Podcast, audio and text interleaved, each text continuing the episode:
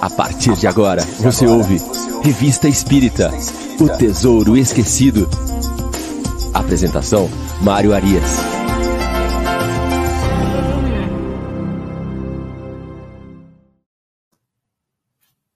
Olá, muito bom dia, amigo ouvinte da Rádio Idefran. Estamos de volta com o programa Revista Espírita O Tesouro Esquecido.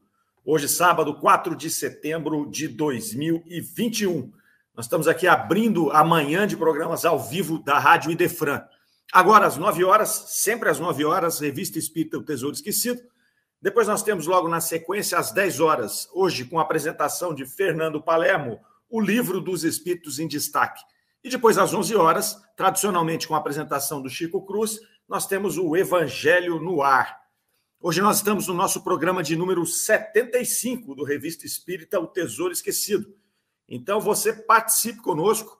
Você que está aí pela internet, é só acessar o chat, faça aqui como essa turma que já está chegando aqui. Tem uma turma grande que acordou cedo para nos ouvir e nos assistir hoje. A dona Irene Pimenta está sempre conosco aqui lá de João Pessoa, Miriam Farias, de Balneário Rincão, também sempre conosco, Luciana Rosa, de Barra Mansa, do Rio de Janeiro, Chile Rejane, lá de Poços de Caldas, o Ricardo Fadu, nosso diretor técnico, está hoje nos assistindo também aqui mandou seu bom dia. O Reinaldo, lá de Sarandi, no Paraná. A Denísia Freitas Naline, Elo Ribeiro, Luana Conograi, isto, Luana Conograi, Darlene Caire está aqui com a gente também. Armando Caetano, de São Sebastião do Paraíso. A Inês Cirilo está aqui também. É, vamos que vamos nos estudos. Vamos sim, Inês. Vamos lá. Vamos começar com a Revista Espírita, caminhando pelo mês de julho de 1859, chegou conosco a Suzy Silva também. Uh, estamos então em julho de 59, no meio do segundo ano da Revista Espírita e também uh, no meio da, do próprio fascículo da revista. Nós vamos entrar hoje em palestras familiares de além túmulo. É uma sessão muito interessante, onde Kardec vai trazer as comunicações dos espíritos não só da Sociedade Espírita de Paris, mas de outras localidades que ele tinha acesso, mas a grande maioria foram reuniões executadas na própria Sociedade Espírita de Paris, sob direção de Allan Kardec. Então, ele vem trazer essas comunicações, normalmente evocações, e busca sempre extrair delas uh, um conteúdo que vá de encontro com as questões doutrinárias que haviam sido compiladas até o momento daquela evocação. Kardec nos fala que aprendeu e aprende muito através das comunicações dos espíritos que ele chamou de espíritos ordinários ou espíritos vulgares. É, a palavra tem conotação e tem é, é, significado diferente do que a gente conhece, não é? Porque ao falar ordinários ou vulgares, ele está falando dos espíritos mais simples em conhecimento, em sabedoria e em importância no planeta Terra. E aprende-se muito com esse tipo de espírito, porque eles vão nos trazer a realidade da vida espiritual para a grande maioria dos espíritos do planeta Terra, que são espíritos assim, que estão passando aqui pelas suas experiências, mas não tem nenhum destaque, seja social, científico, né, religioso, não, são pessoas comuns que vieram para cá, tiveram seus afazeres e desencarnaram. Então, aqui é um retrato dessa vida espírita que vem nos ensinar, nos, nos enriquecer aqui os conhecimentos. Primeiro, primeira comunicação de hoje, que nós vamos trabalhar, estando no mês de julho de 59, chama-se Notícias da Guerra. É, que guerra é essa? Vamos começar é, contextualizando, né? Ano de 1859, mês de julho, estava tendo uma guerra, por isso Notícias da Guerra.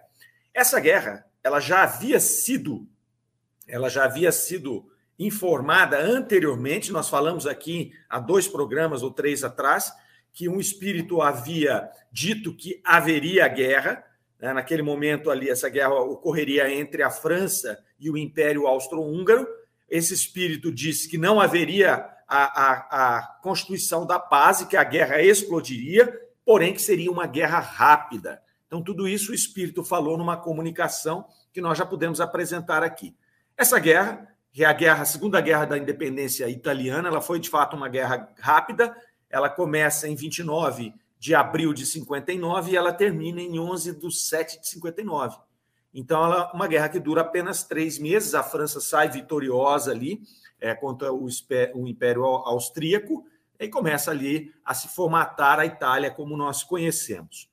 Então, nesse texto aqui, Notícias da Guerra, é, começa a mostrar que são abundantes as informações sobre a, situação da guerra nos jornais atuais. Cada que começa falando isso.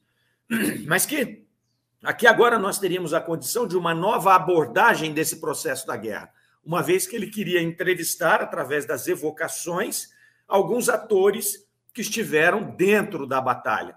Então a informação aí não era mais uma informação política ou uma informação militar. Ele queria saber a condição daqueles espíritos estando na batalha, né? E, sobretudo, após o desencarne desses mesmos espíritos naquele processo da guerra. Então ele vai ali fazer uma solicitação aos espíritos que amigos que assistiam às reuniões para que eles organizassem a chegada é, desses espíritos que iriam se comunicar ali, é, para que pudéssemos ter uma condição de conhecer o lado espiritual é, desse, dessas, desses desencarnes em batalha. O primeiro espírito que aqui aparece para uh, se comunicar é, é um zoavo, e o título dessa comunicação é o zoavo de magenta, e é importante também a gente sempre dando umas paradas para poder entender o que, que, são essas palavras, né? O que é um zoavo? A gente não sabe o que é um zoavo. Então, aí eles vão explicar para nós aqui é, que o zoavo, na verdade, é um soldado argelino né, que pertence a um corpo de infantaria ligeira da Armada Francesa.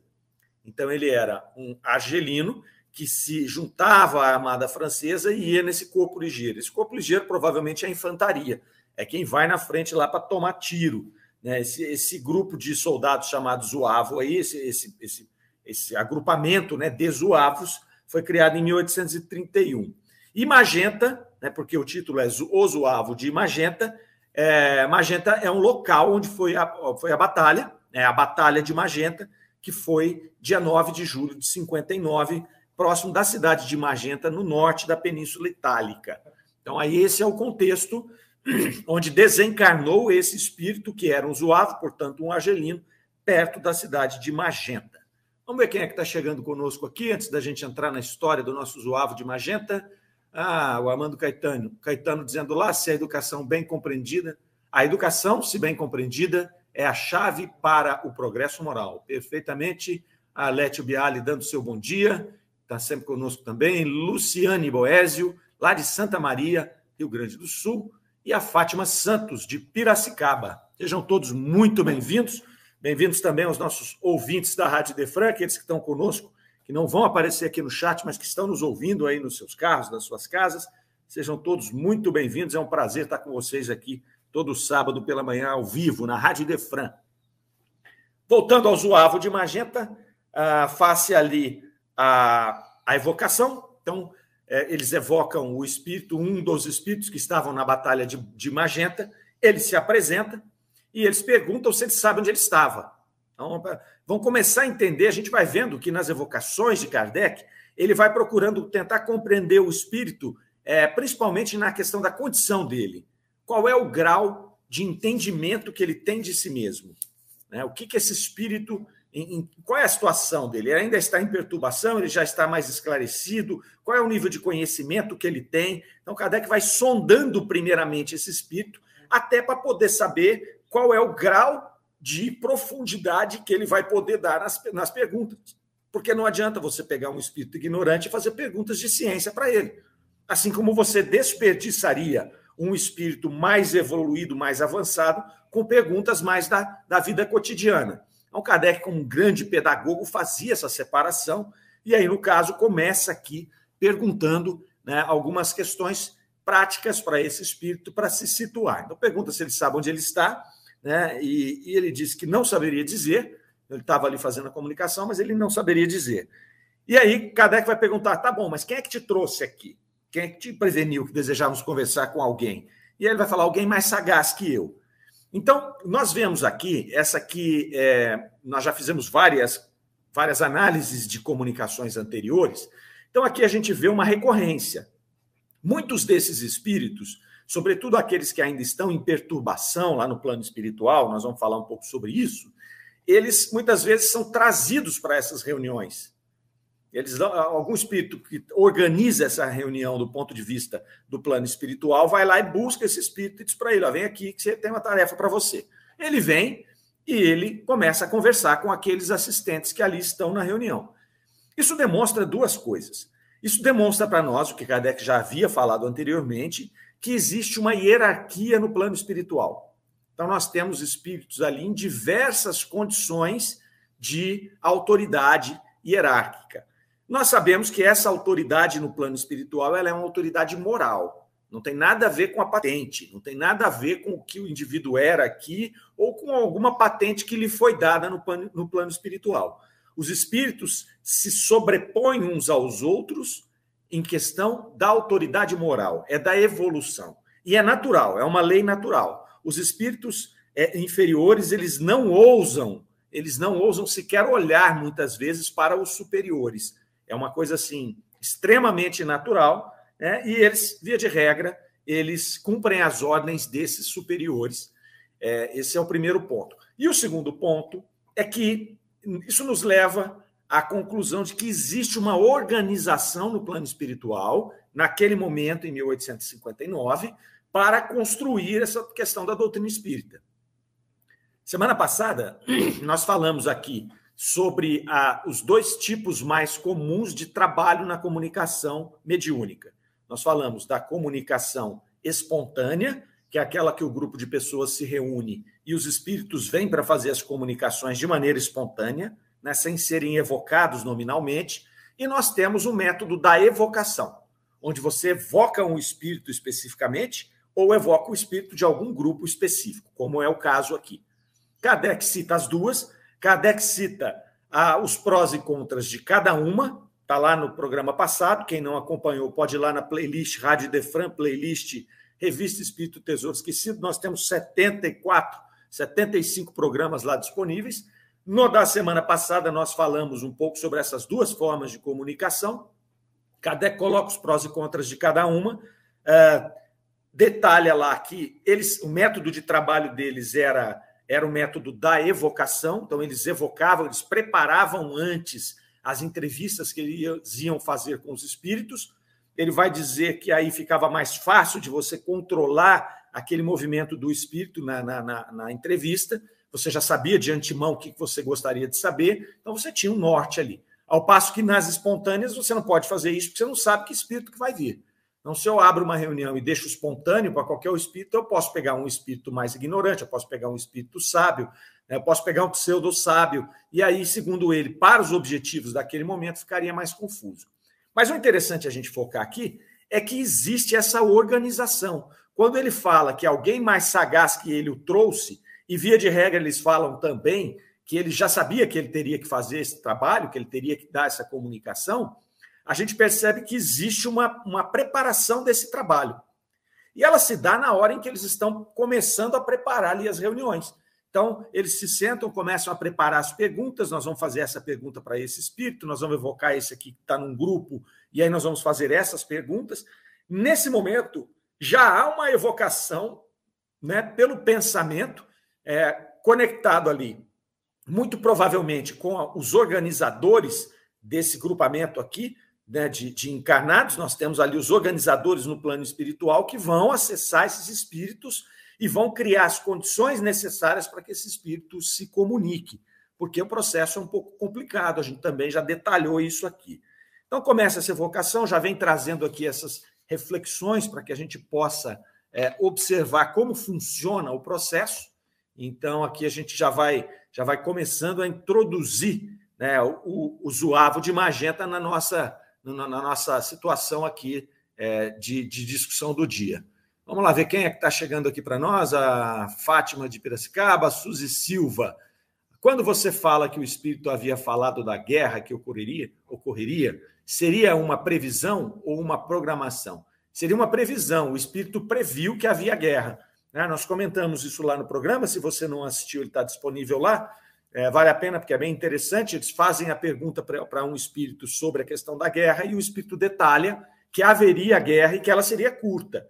É bem interessante essa previsão, porque estava marcado ali, estava marcado uma discussão do parlamento, eles iam fazer um parlamento lá, eles iam fazer uma reunião né, um mês depois da, dessa comunicação. E o Espírito fala: não, a guerra vai explodir antes.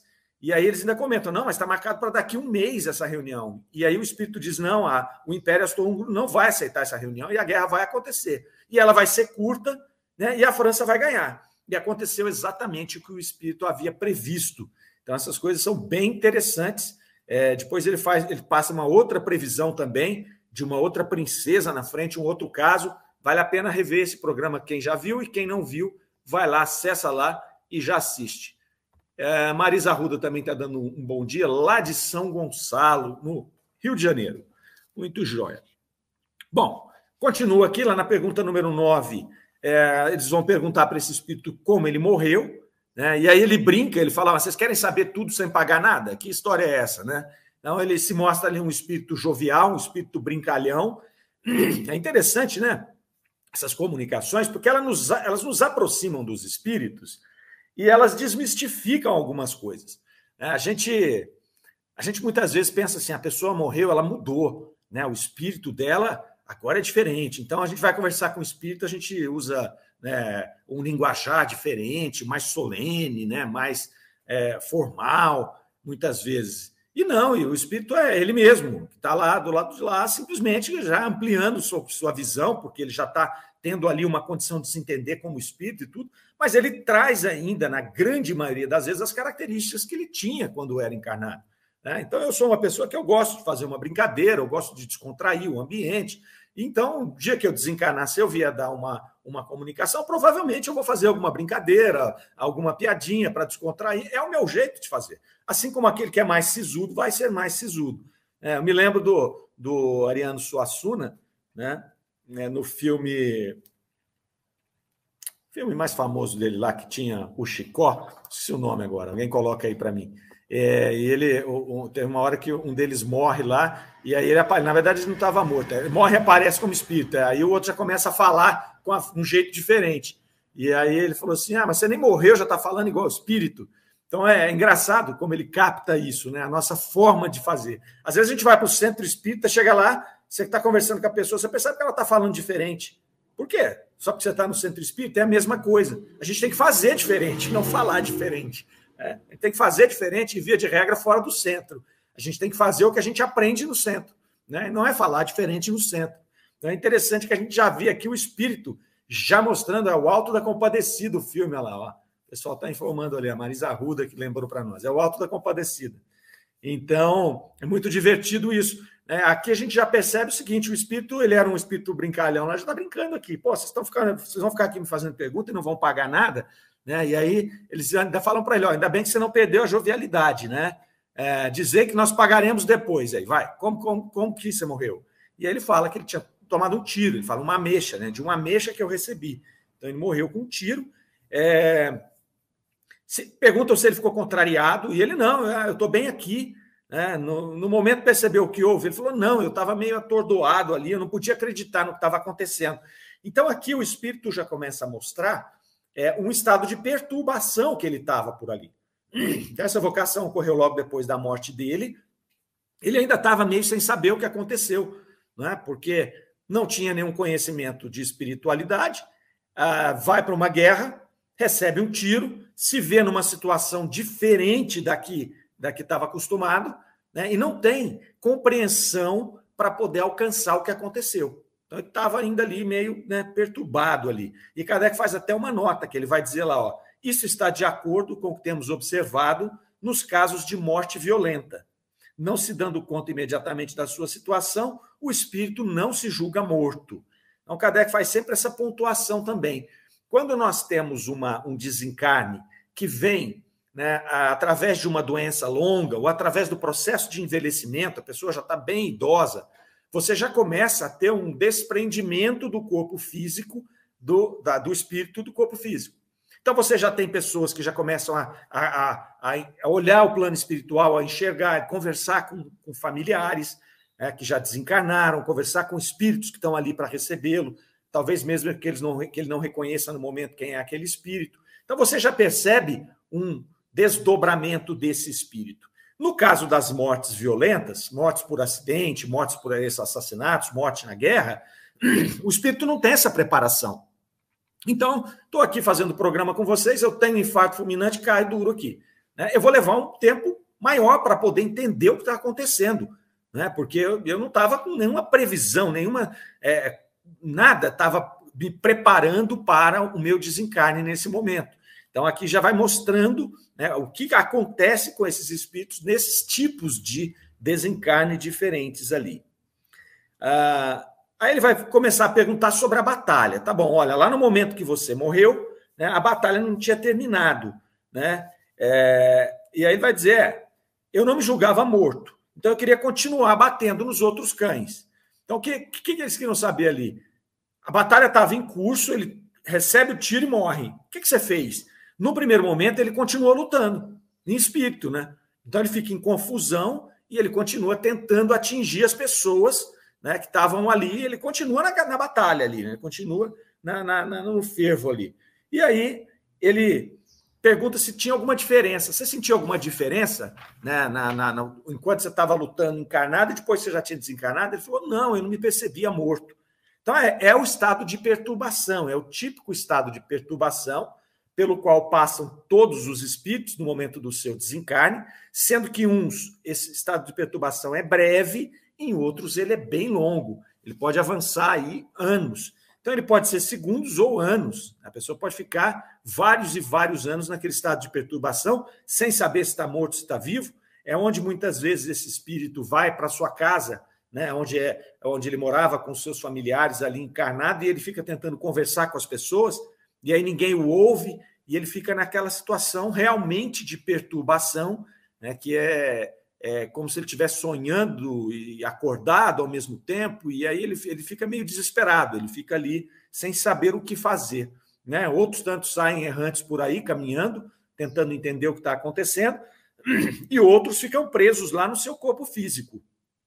Outros ficam lá vendo a decomposição do seu corpo físico, num estado total ali de, de, de estupefação, é, olhando aquilo acontecer sem saber o que está acontecendo. E ele fala: Eu estou vivo aqui, o que está acontecendo com o meu corpo físico? Então, essas comunicações aqui vão mostrando para nós todas essas nuances da, da, desse processo de desencarnação. E aí nós vamos vendo ao longo das comunicações, e aqui não vai ser diferente, que quanto mais você tem um conhecimento da espiritualidade, quanto mais você se reconhece como espírito, mais você vai ter condição de se reconhecer depois de desencarnar e sair deste processo. Porque nós temos dentro da nossa da, da, do nosso processo, tanto de encarnação como desencarnação, o auxílio de espíritos amigos que estão aqui coordenando esses dois processos da nossa existência. Então, sempre quando nós desencarnamos, nós temos espíritos a nos receber no plano espiritual.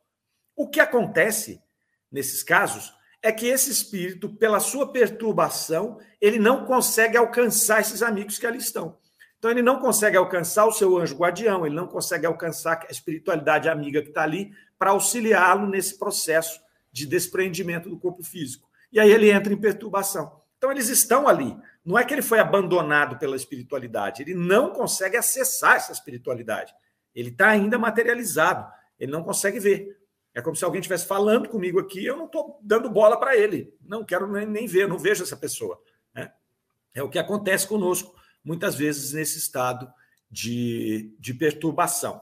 Então, é triste ali, a Andrea Bergo colocou que triste isso é. É triste, mas é esclarecedor, né, André? Porque é, isso faz com que a gente é, busque um entendimento, que nós possamos viver sabendo que nós vamos desencarnar, que a nossa vida real é a vida espiritual, é no plano espiritual, e aí a gente se prepara, de alguma maneira, minimamente, para este momento que vai acontecer. Né? Vai acontecer com todo mundo. É a única coisa que nós podemos ter certeza na vida, é que nós vamos desencarnar. Pois bem, sai daqui o nosso bate-papo com o com o espírito zoavo de Magenta. É, vamos falar agora da influência dos espíritos no processo da batalha. Então, ele vai dizer lá: ó, poderias dizer-nos se entre os espíritos de soldados mortos há muito tempo ainda se encontram alguns interessados no resultado da batalha? Né?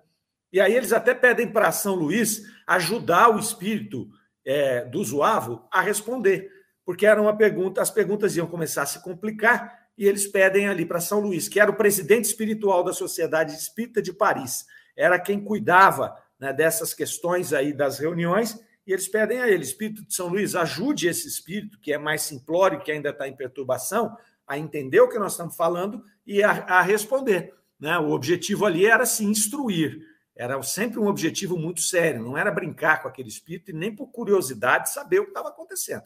Não, eles queriam respostas que pudessem ajudá-los no entendimento desse processo né, do plano espiritual. E aí ele vai responder. Né? A pergunta é: se existem espíritos que, depois desencarnados, continuam lá na batalha. E aí ele vai dizer: olha, em grande quantidade. Né? Uh, esses combates e suas consequências são preparados com muita antecedência. Né? E os espíritos são compelidos em razão dessas consequências futuras. Então, tudo a própria batalha ela já vem sendo construída né, num processo ali do próprio plano espiritual, porque você tem as entidades encarnadas e desencarnadas envolvidas nesse processo. Hora que eclode aquela batalha, os espíritos que vão desencarnando, muitas vezes nesse estado de perturbação, continuam ali, né, atuando naquela guerra, e muitas vezes até ele tem a consciência dele que já morreu, mas ele continua interessado por aquele processo, porque ele não consegue saber entender, né, dentro da, do, do, do seu alcance intelectual e espiritual, ele não consegue entender essas duas facetas da vida. Ele não consegue entender o seguinte: olha, acabou aquela batalha, acabou a minha experiência naquela naquele momento ali como um encarnado, agora eu vou desencarnar e vou cuidar de outras coisas. Não, ele continua com os mesmos interesses. E isso a gente vê também em várias comunicações, inclusive comunicações do movimento moderno aqui, do movimento espírita brasileiro, nas obras nossas, de espíritos que desencarnam e continuam com as suas atribuições anteriores.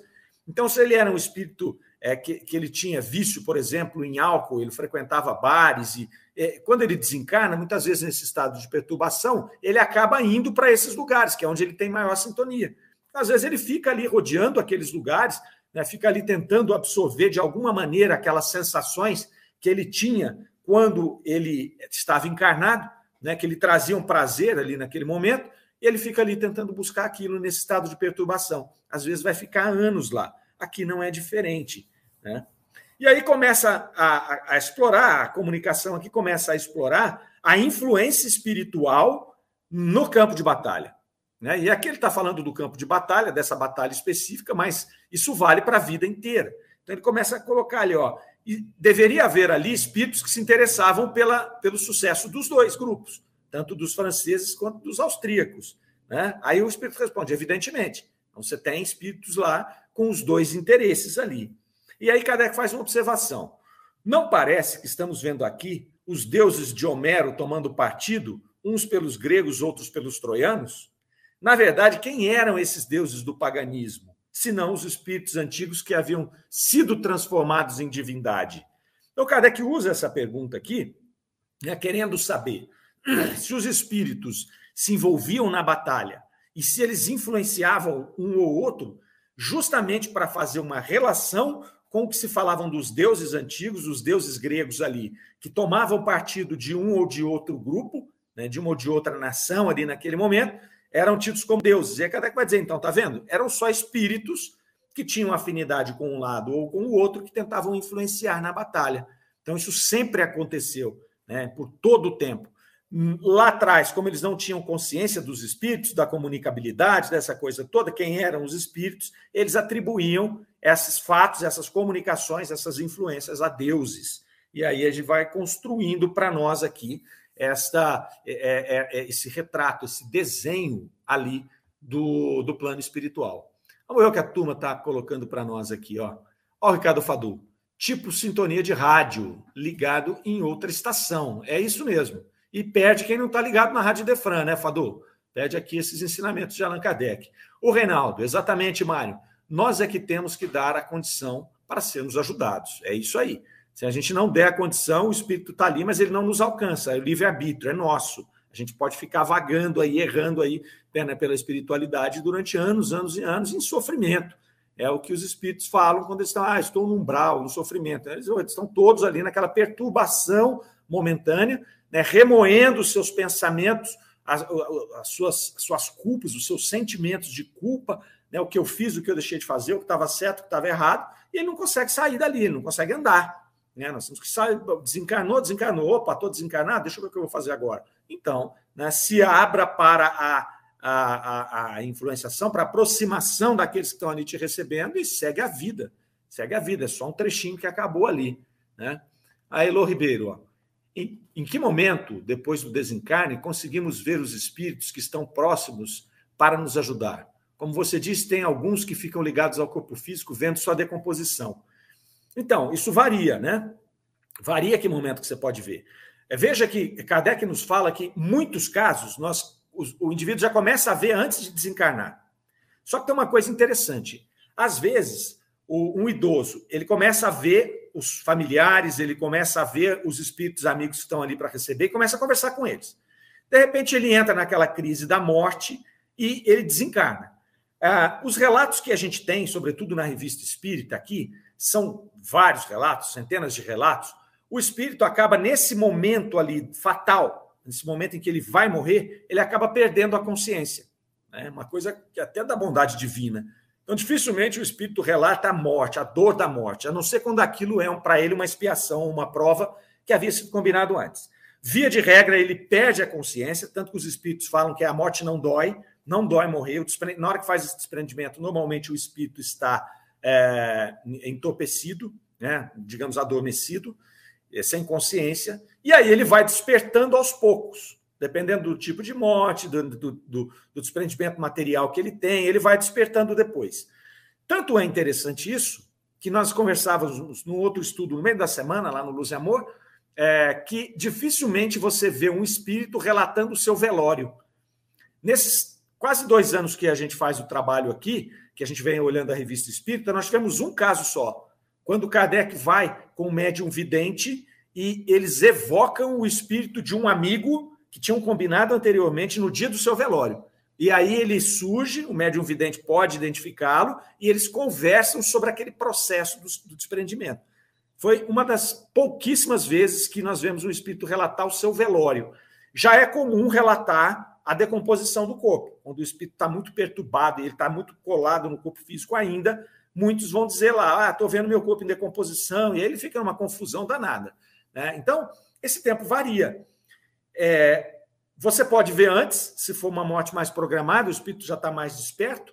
Você vai perder a sua consciência na hora do desencarne mesmo. Isso é até uma bondade divina para você não sentir né, aquele processo ali do, do desligamento, até para facilitar muitas vezes esse desligamento. E depois vai de cada um como é que ele vai despertar e perceber esses espíritos. Eles já estão ali. Na verdade, eles estão antes, estão ali preparando o nosso desencarne, né? E, e, aí, agora, que hora que eu vou ver que hora que eu não vou ver? Vai depender de cada um, é muito diverso.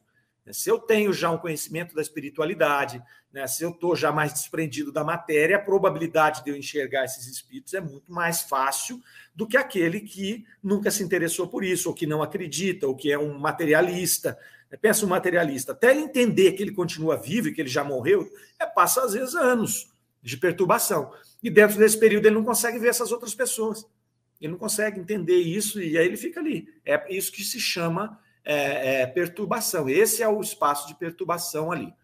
A Sheila Rejane dizendo para nós lá, ó, é o fato que muitas pessoas sentem vibrações negativas ou positivas. É, muitas vezes essas vibrações podem ser né, essa nuvem de espíritos que está à nossa volta, quando você encontra espíritos que têm a mesma sintonia sua ali, espíritos às vezes um pouco mais evoluídos, você vai ter aquela sensação boa. Quando você está num local onde predominam os nossos irmãos com vibrações mais densas, às vezes a gente tem uma sensação ruim. É comum, por exemplo, você entrar num centro espírita, num templo religioso qualquer, e você ter uma sensação boa. Né? Por quê? Porque a maioria dos espíritos que estão ali agrupados provavelmente vão estar vibrando nessa sintonia né, religiosa, nessa sintonia espiritualista, e aí vão trazer essas vibrações positivas. Ao passo que, se você entra num ambiente belicoso, né, num ambiente é, muito materializado, onde só as paixões humanas é, se, se sobressaem, se você é sensitivo, ou se você está mais sensível aquele dia, você sente mal-estar. é um fluido mais negativo, mais materializado, mais denso que está atingindo. Né? E aí vai de cada um ter esse sentimento ou não aí, né?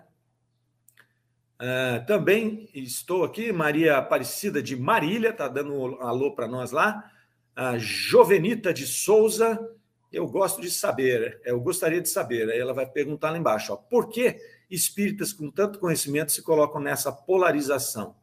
Ah, qual polarização você está falando, querida? Se estiver falando polarização política, porque nós somos seres humanos. Né? Então, somos espíritos e somos seres humanos. Quanto mais a gente vai polarizando os nossos conhecimentos, mais tempo a gente vai perdendo em fazer aquilo que deveríamos, que é cuidar da nossa, da nossa evolução espiritual. Mas vamos que vamos. A Luana Conograi. Varia muito o processo de perturbação, de minutos, meses, anos e até séculos, cada um conforme suas obras. É, muito obrigado pela sua contribuição. É isto mesmo que acontece. A Shirley Rejane, ela depende do grau de conhecimento e merecimento do espírito e da percepção, porque muitos temem o conhecimento mas suas percepções são limitadas de acordo com o sentimento. É isso. Quanto mais a gente conhece da nossa condição de espíritos, quanto mais a gente consegue se desmaterializar durante o processo de reencarnação, mais nós vamos ter condições de nos reconhecer como espíritos depois do desencarne e fazer o que nós temos que fazer, que é seguir a nossa vida espiritual, que é a verdadeira a vida. O que a gente faz é inverter. A gente acha que a nossa vida material é a verdadeira vida, então eu me apaixono pelo Mário que eu sou aqui, né? Então eu, eu me apego a quem eu sou, esse espírito transitório, mortal, né? temporal, e eu esqueço do meu espírito atemporal, que já foi Mário, João, Joana, Antônio, Antônia, já foi um monte de personalidades como essa. Elas acabam, daí anos, ninguém mais vai se lembrar de nós, e, na verdade, o que sobra para nós espíritos é o conjunto das experiências que nós vivemos em cada uma dessas etapas. É isso é o que sobra. Então, quando a gente inverte essa situação e a gente acaba se identificando com o nosso momento atual aqui, mais do que necessário, nós vamos acabar tendo esse período de perturbação, que é natural. Né? A pessoa colocou ali atrás, ah, é triste. Não, é natural, fomos nós que, que, que cavamos esse, esse buraco aí. Né? Então, voltando aqui, ele vai falar da influência dos espíritos, que os espíritos influenciam esses dois lados, né, e que aí, é, relacionando com a antiguidade, tinham os deuses que apoiavam um lado ou outro da, da, da guerra ali. E aí Kardec vai perguntar assim, tá, tinham esses espíritos que influenciavam os combatentes. Essa influência era muito forte e ele vai dizer muito considerável. E aí nós vamos ver lá no livro dos espíritos, quando Kardec pergunta se é, é, se os espíritos interferem no nosso dia a dia, e a resposta é: mais do que imaginais, de ordinário são eles que vos dirigem. Então, nós temos uma influência espiritual enorme na nossa vida, que nós nem temos muitas vezes a ideia de que ela acontece. Então, nós estamos aqui numa nuvem de espíritos que estão nos intuindo, tentando nos influenciar o tempo inteiro. O que é que nós podemos fazer? Ah, mas então eu estou à mercê da espiritualidade. Não, você tem que selecionar quem são seus amigos. Então, como que eu seleciono? Eu seleciono de acordo com o meu padrão vibratório. Se eu sou uma pessoa que eu tenho pensamentos mais elevados, se eu sou uma pessoa que eu tenho a intenção de melhorar, se eu sou uma pessoa que eu busco estudar, eu busco compreender, eu busco auxiliar, eu busco amar, e vejam que eu estou usando a palavra eu busco, porque não estou dizendo que eu faço, eu busco, né? porque Paulo de Tarso já tinha nos dito que criatura infeliz que sou, que as coisas que quero não faço e as que não quero estou sempre a fazer. Quem disse isso foi só Paulo de Tarso. Você imagina. Se ele tinha dificuldade, pensa nós aqui, réis mortais. Né? Mas se eu busco fazer essas coisas todas, que vão elevar o meu espírito, é natural que eu atraia para próximo de mim espíritos também na mesma sintonia. E esses espíritos, nesta sintonia produtiva, positiva, vão me auxiliar com as suas intuições também positivas, produtivas. Se eu, por outro lado, me apego à matéria, eu busco as paixões materiais, ah, sexo, álcool, droga, né, é, ódio, é, polarizações que vão criar brigas em, em todos os lugares, que tipo de espírito eu estou atraindo por sintonia para próximo de mim? Espíritos belicosos, espíritos viciados, né, espíritos ainda materializados, que vão tentar influenciar e que vão me influenciar. Então, conhecendo isso, nós temos uma tremenda ferramenta para escolher como nós vamos ser influenciados. Nós vamos ser. De ordinário, são eles que vos dirigem, eles estão aqui, nos influenciando. Mas, a partir do momento que nós elevamos ou não o nosso estado de vibracional, né, o nosso ambiente fluídico, é aí que eu vou atrair ou repelir esses espíritos. Então, diga-me com quem andas, que eu te direi quem és. Um ditado antigo que vale muito para nós aqui. Vamos perguntar para o Zuavo aqui o que, que ele ia fazer, o que, que ele estava fazendo no plano espiritual, e a resposta é interessante. Ele vai dizer: ó, estudar mais do que fiz em minha última etapa.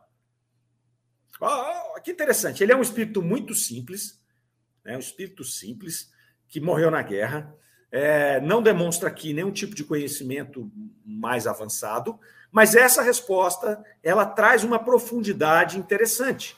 Ele vai dizer: ó, o que, que você vai fazer agora? E ele fala: estudar mais do que fiz em minha última etapa. Qual etapa? Outra etapa da erraticidade. Então aqui ele já entendeu que ele é um espírito, ele já entendeu que ele está morto, ele já entendeu que ele vai reencarnar e ele já entendeu que ele tem um espaço de tempo aqui agora para estudar e preparar a sua nova experiência. Então, numa frasezinha, você vai refletindo sobre ela, você vê o que o Espírito está dizendo aqui. Então, ele está colocando que agora ele precisa estudar, se preparar, conhecer mais coisas para preparar sua próxima encarnação, para vir aqui, né, para poder executar o processo e poder saber até onde ele está, e com isso ele vai construindo a sua, a, a sua evolução, construindo a sua escalada espiritual. Todos nós fazemos isso. O que acontece é que muitas vezes a gente fica marcando passo.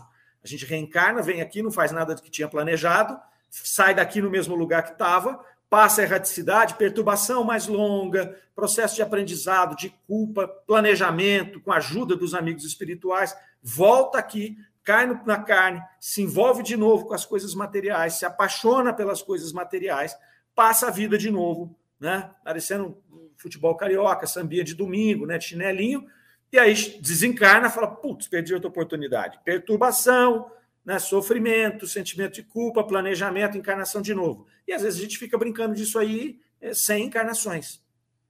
Nós estamos tendo aqui a oportunidade de conhecer essas coisas, de conversar com esses espíritos, e aí nós temos que tomar atitudes diferentes. Senão, nós não vamos sair do lugar, nós vamos ficar marcando passo aqui, e aí essa coisa vai, vai se arrastando ao longo do tempo. Depois eles vão falar aqui um pouco das impressões da batalha, né? Essa batalha durou três meses ali. Ah,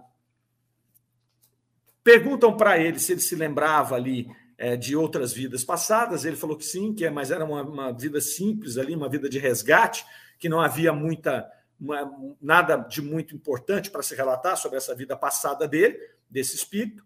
É, isso é interessante também, porque muitas vezes a gente imagina que a gente tem vidas aí muito glamorosas, né, ou muito cheias de eventos marcantes, ao passo que a grande maioria dos seres humanos tem vidas normais, vidas simples, de levantar cedo, trabalhar, se casar, ter filho é, e desencarnar. É, porque a experiência terrena não necessariamente ela tem que ser espetacular. Né? Nem todo mundo tem que ser o Papa, o presidente dos Estados Unidos, um grande escritor. Não. 99,9% das pessoas são pessoas comuns. A gente vem aqui para viver a experiência, a gente vem aqui para crescer através do convívio social, cada um no seu grupamento familiar, que é o necessário para você nessa encarnação, nessa experiência, e aí você vai vivendo a vida e vai extraindo esses, esses ensinamentos. E muitas vezes uma pessoa lá no sertão mineiro, lá no norte de Minas, tem uma vida simples, que nunca saiu da localidade que ele está ali, o máximo que ele andou foi 30 quilômetros para um lado e para o outro, né? teve contato lá com, com 100 pessoas ao longo da sua vida, ele tem uma experiência rica de despertar, de desabrochar, de contato com a espiritualidade, ao passo que outro que ficou mergulhado em livros, em universidades e falando com intelectuais, ele só se materializou e ele desencarnou, ele não andou nada na escala evolutiva. E é isso aí que é o nosso tesouro. Então, é, é, é essas entrevistas são interessantes porque muitos desses espíritos dizem, olha, a vida que eu tive anteriormente não vale a pena ser contada. Uma vida comum, uma vida normal, uma vida de resgate, tranquilo, segue o jogo. É assim, na maioria das vezes é desse jeito. É, ele ali vai começa a falar sobre dentro do combate se o espírito pode influenciar o outro para que ele não morra, para ele desviar de um golpe fatal e tal. E aí o espírito é claro em dizer: olha, se tiver no planejamento dele, ninguém pode fazer nada. e se puder fazer, porque estava no planejamento para ele não morrer naquela hora. Então existe essa questão toda da do até onde vai a influência, até onde o espírito vai poder trabalhar. Isso é importante. Né? Então, eu tenho um, uma faixa de influência que o espírito pode ou não é, é, atingir. Então, se está no meu programa, se está na minha programação desencarnar naquele dia, o espírito pode tentar de todo jeito desviar, porque não vai acontecer. E se não está na minha programação desencarnar naquele dia, provavelmente aí sim eu vou poder contar com, esta, com esse tipo de situação é, de, de, de auxílio né, e de influência ali. Depois eles têm uma segunda conversa, termina aqui essa conversa com o Zoavo de Magenta. Depois ele tem uma outra conversa em 17 de junho de 59. E nesta outra conversa ali, é, eles haviam perguntado anteriormente para ele se ele reconheceu o general. general. Falaram o nome do general. E ele falou: Não, ainda não vi. Mas se você for ver, você vai é, continuar é, é, é respeitando como um general, aí o espírito diz assim: vai depender de quem ele é aqui. Né? Então, aqui já dá outra dica para nós: que a patente dele de general não significa nada no plano espiritual. Então, o que acontece no plano espiritual é a autoridade moral. Então, nesse momento aqui, que o Zuavo, esse espírito simples, era comandado pelo general no planeta Terra, valia patente física. A partir do momento que eles morreram, pode inverter. Se o Zuavo for um espírito mais avançado do que o general, nesse momento aqui a autoridade moral está do lado dele. E o general nada pode fazer. O general pode até materializado é querer exigir dele essa é, esta subserviência e o espírito simplesmente não vai rolar, porque a autoridade moral aí, no caso, é que vai é, é o que vai é, determinar essa hierarquia. Perguntam de que forma que ele estava vestido, ele vai falar que, como zoava, eles tinham uma vestimenta apropriada para o grupamento deles. E aí Kardec menciona aqui nessa segunda comunicação que ele vai tratar da vestimenta dos espíritos no próximo número da revista, portanto, em agosto de 59, Kardec vai fazer um, um, um, um texto sobre a vestimenta. Ele estava estudando sobre isso, por isso a pergunta. O Zuavo aqui, ele disse que ele não sabia como é que ele estava vestido daquele jeito. Então ele falava, ah, deve ter alfaiate aí tudo. Então, quer dizer, ele não tem entendimento ainda para saber o que está acontecendo, muito menos por que ele está vestido daquele jeito ali. Então, Kardec que vai voltar a falar. E aí eles continuam conversando sobre essas situações. O Zuavo ali, é, é eles perguntam para ele, mas você usa sempre essa roupa? E aí ele fala: não, quando eu vou para outros mundos, eu não precisaria usar essas roupas. E aí Kardec ainda pergunta: mas você vai frequentemente, por exemplo, para a Lua, para Júpiter e tal? Ele falou: não, mas aqui a gente conhece as coisas, a gente sabe dessas coisas. Então, você percebe que o espírito, à medida que ele vai tomando consciência de que ele está é, desencarnado, ele começa a ter acesso a conhecimentos que são conhecimentos do seu espírito. Isso fica velado aqui para nós. Enquanto nós estamos encarnados, a gente não tem esse conhecimento né, do, do, do, do, que nós conhecemos como espírito. Nós, o nosso corpo físico, o nosso cérebro nos limita. Então a gente tem aqui as nossas inclinações, más ou ruins, né, aquilo que eu aprendo mais fácil, aquilo que eu leio e eu já sei, nossa, eu já sei isso aqui, mas eu nunca li como eu sei. Você sabe porque está no seu espírito esse conhecimento. Então você tem é, é, essas intuições e tudo mais. Mas quando você desencarna, que você não tem mais o corpo físico, você não tem mais o cérebro limitando ali, você não tem mais o ambiente se eu tive acesso à escola, se eu não tive. Né? Então você já tem um conjunto de todas aquelas experiências que você viveu em todas as outras vidas. Você tem coisas que você sabe aqui que você não tinha nem ideia que sabia quando estava encarnado. Então é o caso. Ele falou: não, eu sei que quando você vai para outros mundos, você não precisa dessa roupa de zoavo mais. Por que, que ele estava com a roupa de zoavo? Porque é assim que ele era reconhecido nesta existência. Como ele desencarnou, ele já foi vários perde o sentido a roupa que ele estava. Então o espírito vai colocar a sua vestimenta a ser visível é, de acordo com o objetivo dele e de acordo com aquela plateia, com aqueles assistentes que vão é, o enxergar. Kardec vai tratar disso lá na semana, na, na, na, na revista do mês de agosto ali. É, então ele vai fechando aqui esta comunicação interessante com o Zuavo de Magenta. Ah, na semana que vem, nós vamos tratar é, de uma outra comunicação de um espírito também que participou dessa guerra, só que agora já era um oficial superior. Então é interessante que ele fala primeiro com o soldado, esse soldado simples, um argelino, e depois ele vai falar com o oficial, e aí ele vai extrair um outro lado desse processo da batalha e da percepção do espírito né, da, depois do desencarne em batalha. Então é muito interessante, vamos ver o que a turma está colocando aqui. Ah, vamos lá. A Ros, Rosário Martins Soares, olha lá, tô ligada, 9h40. Bom dia, bom dia, Rosário, seja bem-vinda.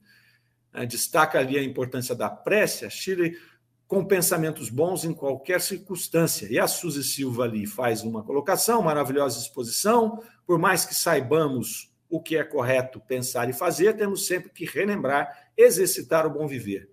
Suas falas nos ajudam a refletir e exercitar. Ajudam muito a mim também, né? A refletir e, e exercitar aí é mais difícil, né? É, treino é treino e jogo é jogo, não é não, Fador? A Luana Conograi, exatamente, ele concordando conosco, o Chile também, é, excelentes explicações. E a Elo aqui fechando o nosso programa lá. E quando vem essas memórias, pode bater arrependimento por não ter feito tudo o que deveria. É, é, é recorrente. Normalmente acontece isso, os espíritos relatam isso. É, que aí ele vai passar em revista a sua vida e ao passar em revista, ele olha, oh, errei aqui, errei aqui, errei aqui, devia ter feito isso, devia ter feito aquilo. É assim, é natural, é do processo. Quando nós estamos aqui, né, encarnados, a gente tem limitações de toda a natureza.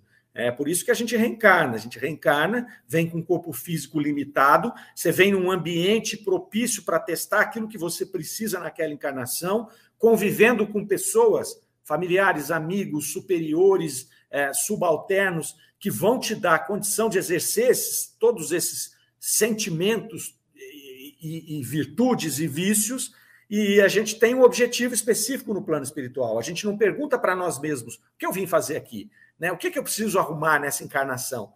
Quais os vícios que eu preciso minimizar? Quais as virtudes que eu preciso ampliar? A gente não faz essa reflexão. A partir do momento que a gente puder fazer essas reflexões, a gente vive mais consciente. Vivendo mais consciente, nós vamos ter condição de exercitar as coisas de maneira mais correta. E assim, quando desencarnarmos, nós não vamos ter essas preocupações de ficar olhando e falar, ah, putz, eu ia fazer aquilo e não fiz, eu ia fazer aquilo outro e não fiz. Né? Por isso que a gente brinca, treino é treino, jogo é jogo, porque é muito fácil a gente falar, mas muito difícil a gente fazer. Então, transportar esses conhecimentos que a gente tem quando a gente se debruça sobre a obra de Kardec para a nossa vida cotidiana é o grande desafio. É o grande desafio, é o desafio da nossa vida. Nunca é tarde para começar, né? Vamos tentar começar a cada dia a cada dia, a cada ação, fazer uma revisão do dia que nós tivemos, o que, que eu fiz de certo, o que, que eu faria diferente. Ah, mas amanhã eu tentarei fazer diferente. E aí a gente vai seguindo passo a passo, com o objetivo de chegar no final dessa vida e quando nós desencarnarmos, nós temos aquela sensação né, de alegria de ter feito a maioria das coisas que a gente quis fazer. Tá certo? Meus amigos, nós vamos fechando aqui o programa de hoje. Foi uma alegria estar com vocês, programa bastante interessante, bastante instrutivo, bastante divertido. Né? Estaremos aqui de volta na semana que vem, às 9 horas, no sábado, para falar do oficial superior morto né, é, em Magenta. E nós fechamos aqui o nosso programa de hoje, é, já abrindo espaço para o Livro dos Espíritos em Destaque, hoje com Fernando Palermo. E aí, semana que vem, estamos juntos com vocês. Tá bom? Fiquem com Deus, um grande abraço. Rádio Defran é amor no ar. Você ouviu Revista Espírita O Tesouro Esquecido.